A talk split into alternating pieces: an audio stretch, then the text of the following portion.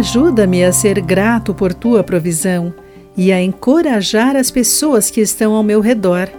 Olá, querido amigo do Pão Diário, bem-vindo à nossa mensagem de esperança e encorajamento do dia. Hoje vou ler o texto de Peter Shen com o título O Poder do Encorajamento. Quando pequeno, Benjamin West tentou desenhar um retrato de sua irmã mas fez apenas rabiscos.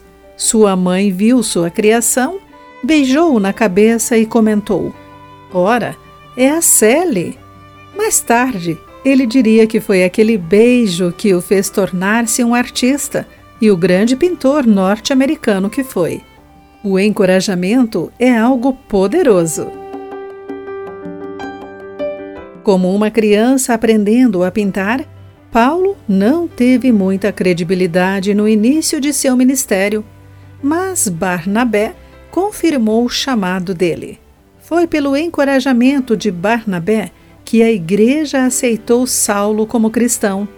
Barnabé também incentivaria a incipiente igreja de Antioquia, ajudando-a a tornar-se uma das mais influentes no livro de Atos.